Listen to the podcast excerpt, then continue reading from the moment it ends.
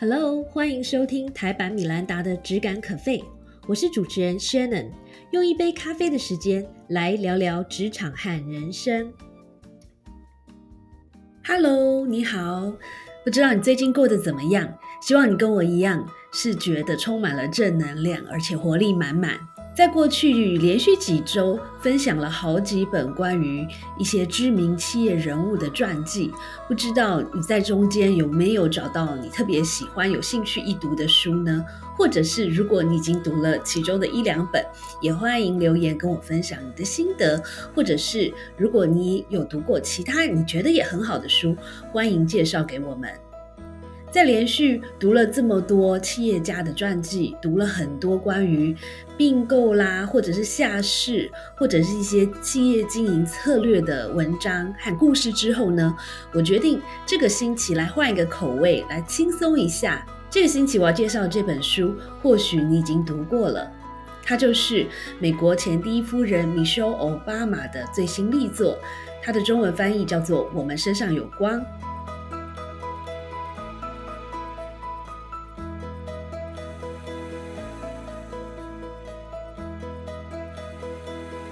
第一本书的书名是《Becoming》，也就是成为这样的我。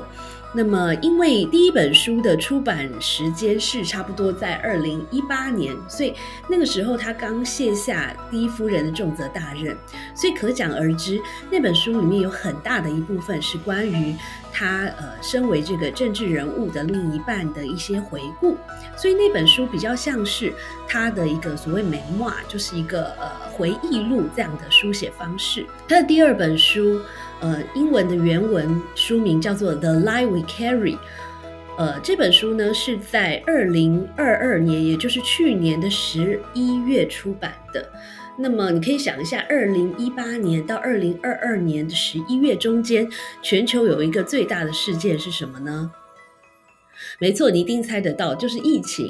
所以在疫情的这段期间，我想不管是米歇尔·奥巴马本人，或者是我们一样，有好长的一段时间，我们都不能去 travel，我们也不能呃到处爬爬灶。所以呢，很很长的一段时间，大部分人都关在家里。那么这一段期间还蛮好的一点，就是可以很好的沉淀自己，那么面对自我。所以在这段长长的沉淀期之后呢，他写了第二本书，而我蛮喜欢这个第二本书的。这本书非常的疗愈，因为他书写的方式呢很像散文，所以我前一阵子开了一个很小的刀，那现在已经没事了，不用担心。那在住院大概两三天的时间呢，就是这本书陪伴我的。它里面分享了很多，包括他从小到大生长的一些事件过程，然后包括他跟呃这个奥巴马总统过去相恋的一个经过，然后也包括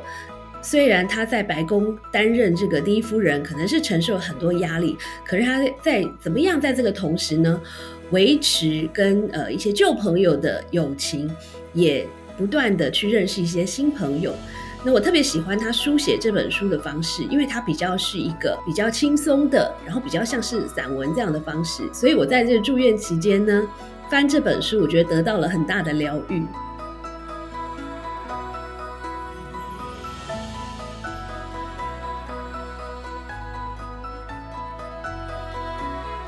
本书总共分成三四个不同的篇章，它是用米歇尔·奥巴马他个人，或者是他的家人和朋友，他身边周遭的一些人的一些真实的故事和经历呢，串接起来的一本书。它读起来就像我刚刚说的，非常的轻松。所以在今天的节目里面，我可以分享的是三个我觉得自己最有收获、最有感的故事。第一个故事叫做解码恐惧。其实我们不管是在人生成长的经历呢，或者是在职场上，总会经常碰到一些让我们觉得恐惧的事情。那这个事情可能是呃，比如说眼前有一些危机，或是挑战，或者是这件事情我们从来没有做过。那他举了一个他自己的例子，就是当那个他的先生就是奥巴马总统呢，他要选总统的时候，其实他的第一个反应是非常反对的，因为他会觉得充满了恐惧。那当他稍微冷静下来，他就问自己说：“我到底在恐惧什么？”然后呢，他就分析了一下他自己的恐惧，他发现呢，其实他自己并不是恐惧。奥巴马去选总统这件事情，其他恐惧的是改变他们平常很习惯的生活常态。他恐惧的是可能要面对一些未知的情况，比如说他们要搬到白宫去住，这就是一个很大的一个不同，很大的变化；或者是他的两个小孩要转学，他们要重新进到新的学校，认识新的同学，中间可能会有很多适应的问题。所以呢，经过了这个仔细的分析之后，他发现他的恐惧其实就是怕打破常规，怕破坏他现在已经觉得很习惯、很舒服的生活。所以他就告诉自己说：“难道我要因为害怕对于打破常规的这个小小的恐惧，而放弃这个可能改变美国历史的一个机会吗？”所以，当他直球的面对他的恐惧的时候，他就决定，嗯，虽然选总统这个概念还是蛮恐怖的，可是他决定勇敢的去试一试。他有分享的另外一个例子呢，就是他的两位祖父，就是他的爷爷跟外公，他们两个人呢，一辈子有共同点，就是他们一辈子都待在黑人区，然后其中一位呢。不敢看医生，因为当时的医生应该大部分都是白人，所以他不信任这些白人的医生，以至于他呃本来身体的一些不舒服，他都没有办法正面的去面对，以至于他后来得了这个癌症就过世。另外一点就是他的两位外祖父，虽然他们都非常有智慧，也非常有能力，但是因为自己的恐惧呢，以及当时社会上对于黑人的一些约定俗成的一些限制。所以以至于他们一辈子呢都没有办法争取加入工会，然后呢也被拒绝在稳定工作的门外。所以他举了这两个例子之后呢，他就告诉我们说，其实人生经常会面对恐惧的状况，可是，在面对恐惧的时候，我们可以透过一连串的问题来分析自己的恐惧，包括了第一个，我安全吗？第二个。这个事情看起来很可怕，可是实际上我会有什么样的风险吗？第三个，这个风险是不是我能承担的？如果这个风险是我能承担的，那么我承担得起接纳新的事物，让人生变得更宽广一点的这个风险吗？在这一连串的问题里面，我自己最有感觉的就是我承担得起让我的世界变得更宽广一点吗？那这个问题为什么我很有感觉？因为这也是当时在十年前，我决定呢离开这个在大陆的工作，然后回来台湾创业的时候呢，我自己问我自己的问题。那当时我也做了很多风险的分析，这个在我的第一本书《肯度工作学》里面有很详细的提到。那么当时我就会问我自己说：，哎，我承担的。风险是什么？因为创业感觉好像是一件很可怕的事，因为我从来没有做过。然后身边的人可能都会警告你说：“哎，你现在的工作，你在不管是外商的银行，或者是呃外商的这个国际的公关公司工作，感觉都很光鲜亮丽，感觉都非常的稳定。那你真的要放弃你拥有的这一切吗？这个感觉很有风险。所以我就回来问我自己说：，哎那我们面对的风险到底是什么？这个风险到底是不是我能够承担的？那万一这件事情失败了，该怎么办呢？问清楚了这些之后，我就告诉我自己说，这样的危险其实是值得去面对的，这样的恐惧其实是值得去挑战看看的。因为呢，虽然看起来感觉好像很恐怖，可是这样子做的确是有机会呢，让世界变得更宽广一点。在这边也跟大家分享，就是大家不管是在工作上面，或者是面对一些人生的抉择的时候，如果碰到一些心理上的恐惧，或是感觉好像很未知、很不确定的状况，不妨把这个问题丢给自己，让自己好好的思考一下，之后再决定下一步是什么。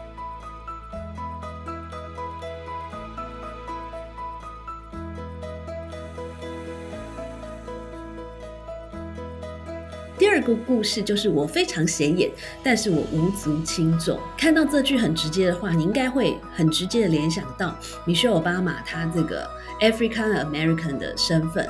没错，其实米歇尔·奥巴马他从小就是一个很会念书的孩子，那么所以他在申请大学的时候，他也如愿申请上他的 Dream School，就是 Princeton，呃，普林斯顿大学。但是呢，当他很兴冲冲的进到了普林斯顿大学。念书之后，他才发现他跟周围的人好不一样。为什么呢？因为在这样的学校里面呢，绝大部分都是白人，也有很大一部分呢是一个所谓的世袭的一个状况。也就是说，他们家可能世世代代都是从这个学校毕业，然后甚至他们家可能还有呃。很多人已经担任学校的董事啦，或者说也也有捐一栋楼给学校，跟学校的这个呃管理阶层有很好的关系，但是他都不是这样的状况。当他刚开始接触到这样的状况的时候呢，其他是觉得很没有安全感的，因为他会一直觉得我属于这边吗？好像别人跟我都不一样，然后感觉上呢，我很鹤立鸡群，可是呢又。别人就觉得说，哎，你跟大家都不一样，可能你又不怎么重要。他的不安全感其实是来自于一直去，呃，想象别人会怎么看我，然后别人会怎么想我。他是怎么样克服这种不安全感的感觉呢？那他分享了一个方法，就是改写你自己的故事。比如说，他举了他自己的例子，因为他很，他会告诉自己说，我很高，所以这是一件很棒的事。我是女生。所以这是一件很棒的事情。我是黑人，这是一件很棒的事情。我是我自己，这是一件很棒的事情。那么，其实这个剧本非常容易发漏，所以我们也可以自己练习一下。你有没有哪些的点是你自己非常介意？你觉得，呃，会让你在群众当中显得非常显眼，但是又不重要的呢？比如说，就我自己来说，也许我可以说，啊，比如说。我满我已经满头白发了，可是这是一件很棒的事情，对不对？那你有没有哪些的点是你觉得非常 self conscious？其实你可以像你说奥巴马这样，把它一一的列出来，然后告诉自己说这是一件很棒的事。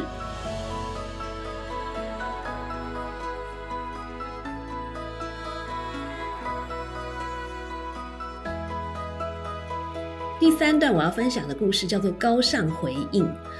米歇尔·奥巴马他经常做公开的演说，那么他其中有一段非常的有名的演说呢，就是二零一六年在民主党全国大会，呃，他在帮呃当时的这个民主党的总统候选人 Hillary 助选的时候呢，他讲出了一个名言，叫做 “When they go low, we go high”。翻译来说就是说，当我们的对手越是很低级的攻击你的时候呢。我们越要高尚的回应，我们要越要保持一个高尚的姿态。那么我发现呢，这个不但是他在公开演说时候讲出的话，这个其实也是他一直以来的一个人生的价值观。所以很多人问他说：“所谓的高尚回应是什么意思呢？”对米歇尔·奥巴马来说呢，他认为所谓的高尚回应就是讲真心话，尽力而为。理性客观，保持坚韧。换句话说，不管是在人生或是职场里面，我们的身边呢，难免都会有一些负能量的人，或者是有时候我们会受到一些不是这么令人开心的攻击。其实是人都会不开心。那么这个时候，最快速的回应可能是，当你被骂的时候，你就把他三倍凶的骂回去；或是你当你被揍一拳的时候，你就揍回去。但是呢，根据米歇尔·奥巴马高尚回应的准则是，其实你可以把这个生气或者是伤心的力量呢，在你的内心转化一下，然后变成更加正能量的一个力量。举例来说。你可能在呃小时候念书的时候，或者是刚进社会的时候，有曾经遭受过霸凌的经验。除了透过正当的管道去申诉来保护自己之外，如果你可以把这个受欺负的委屈，或者是这种生气的能量聚集起来，然后把它转化成呃帮助别人的力量，那可能你可以透过呃分享，或者是甚至透过倡议一些行动来。改善在社会上这个普遍存在的一个霸凌的行为的话，那么这就是一个很好的一个高尚回应的一个做法的例子。